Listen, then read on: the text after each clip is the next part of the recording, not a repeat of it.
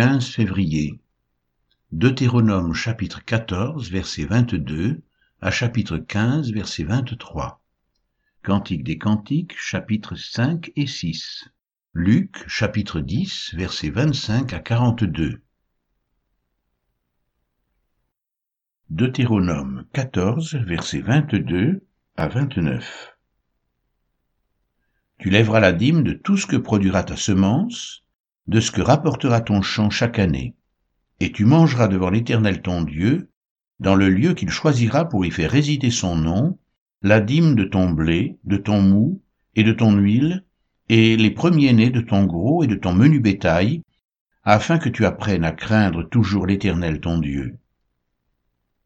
Peut-être lorsque l'Éternel ton Dieu t'aura béni, le chemin sera-t-il trop long pour que tu puisses transporter ta dîme, à cause de ton éloignement du lieu qu'aura choisi l'Éternel, ton Dieu, pour y faire résider son nom Alors, tu échangeras ta dîme contre de l'argent, tu serreras cet argent dans ta main, et tu iras au lieu que l'Éternel ton Dieu aura choisi. Là, tu achèteras avec l'argent tout ce que tu désireras, des bœufs, des brebis, du vin et des liqueurs fortes, tout ce qui te fera plaisir, tu mangeras devant l'Éternel ton Dieu, et tu te réjouiras, toi et ta famille.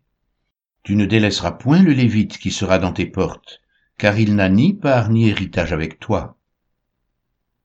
Au bout de trois ans, tu sortiras toute la dîme de tes produits pendant la troisième année, et tu la déposeras dans tes portes.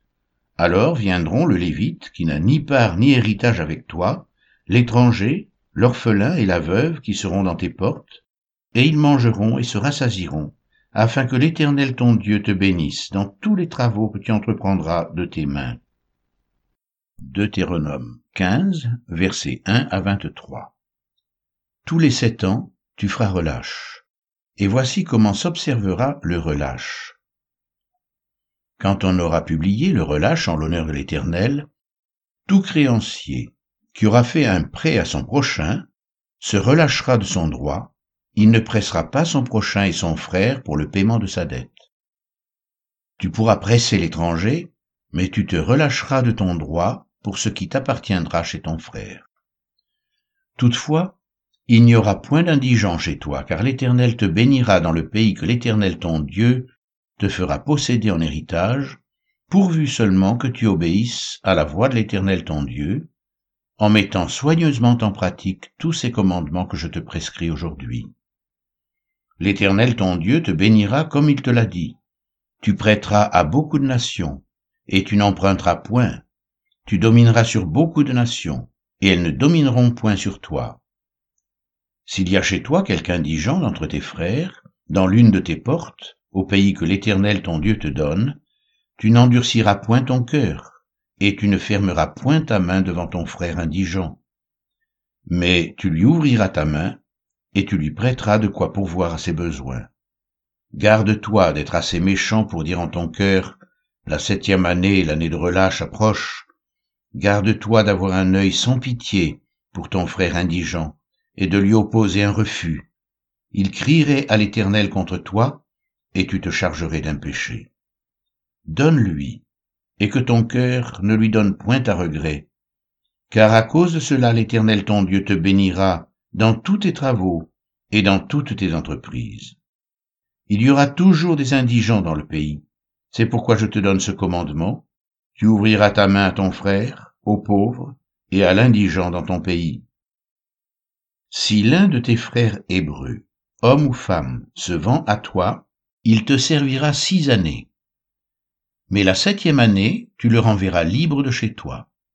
Et lorsque tu le renverras libre de chez toi, tu ne le renverras point avide. Tu lui feras des présents de ton menu bétail, de ton air, de ton pressoir, de ce que tu auras par la bénédiction de l'Éternel ton Dieu. Tu te souviendras que tu as été esclave au pays d'Égypte, et que l'Éternel ton Dieu t'a racheté. C'est pourquoi je te donne aujourd'hui ce commandement.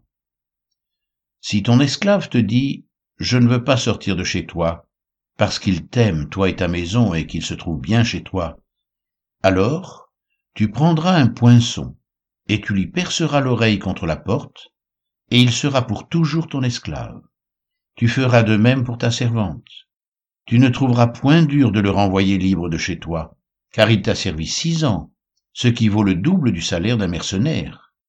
Et l'Éternel ton Dieu te bénira dans tout ce que tu feras. Tu consacreras à l'Éternel ton Dieu tout premier-né mâle qui naîtra dans ton gros et dans ton menu bétail. Tu ne travailleras point avec le premier-né de ton bœuf, et tu ne tondras point le premier-né de tes brebis. Tu le mangeras chaque année, toi et ta famille, devant l'Éternel ton Dieu, dans le lieu qu'il choisira. S'il a quelque défaut, s'il est boiteux ou aveugle, ou s'il a quelque autre difformité, tu ne l'offriras point en sacrifice à l'Éternel ton Dieu. Tu le mangeras dans tes portes. Celui qui sera impur et celui qui sera pur en mangeront l'un et l'autre, comme on mange de la gazelle et du cerf.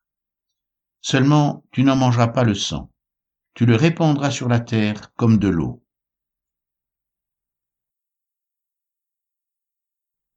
Cantique des Cantiques, chapitre 5 J'entre dans mon jardin, ma sœur, ma fiancée.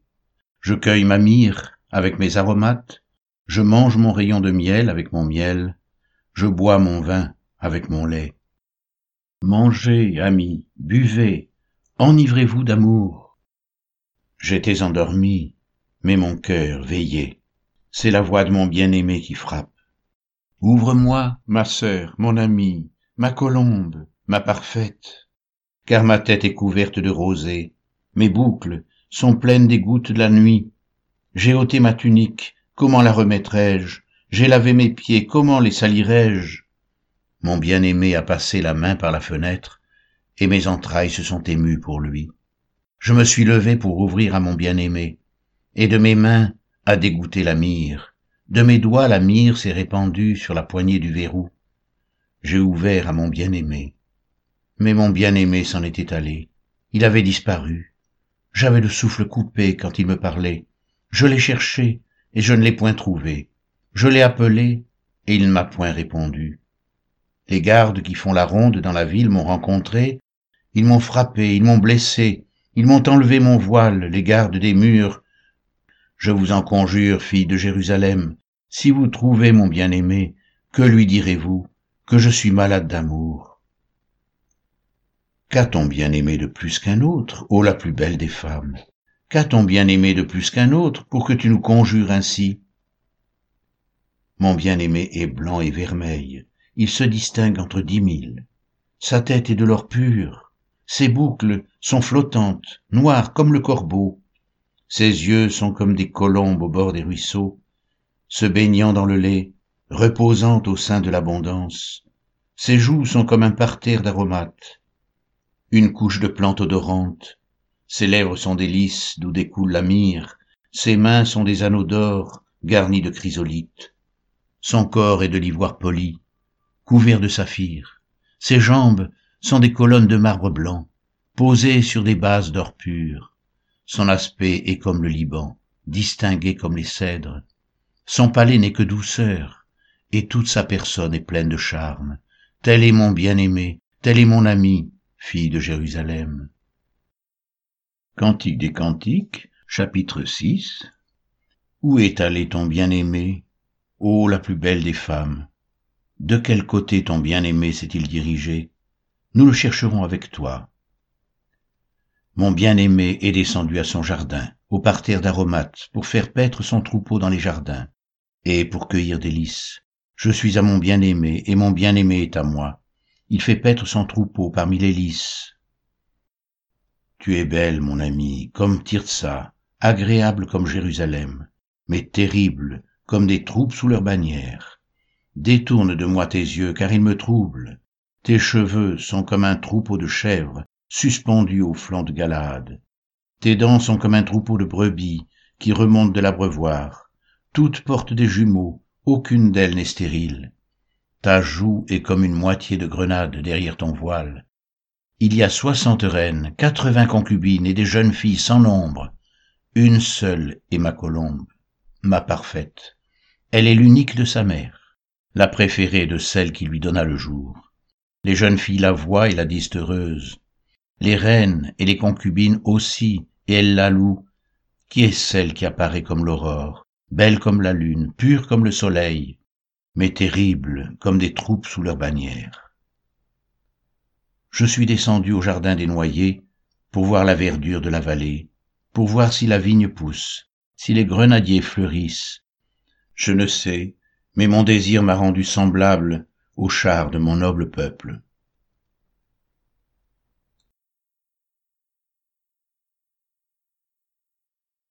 Luc chapitre 10, versets 25 à 42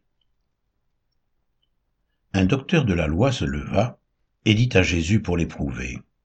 Maître, que dois-je faire pour hériter la vie éternelle? Jésus lui dit, Qu'est-il écrit dans la loi? Qui lis-tu? Il répondit, Tu aimeras le Seigneur ton Dieu de tout ton cœur, de toute ton âme, de toute ta force et de toute ta pensée, et ton prochain comme toi-même. Tu as bien répondu, lui dit Jésus. Fais cela et tu vivras. Mais lui, voulant se justifier, dit à Jésus, Et qui est mon prochain? Jésus reprit la parole et dit, Un homme descendait de Jérusalem à Jéricho. Il tomba au milieu des brigands, qui le dépouillèrent, le chargèrent de coups et s'en allèrent, le laissant à demi-mort. Un sacrificateur qui fortuitement descendait par le même chemin ayant vu cet homme, passa outre. Un lévite qui arriva aussi dans ce lieu, l'ayant vu, passa outre. Mais un samaritain qui voyageait, étant venu là, fut ému de compassion lorsqu'il le vit.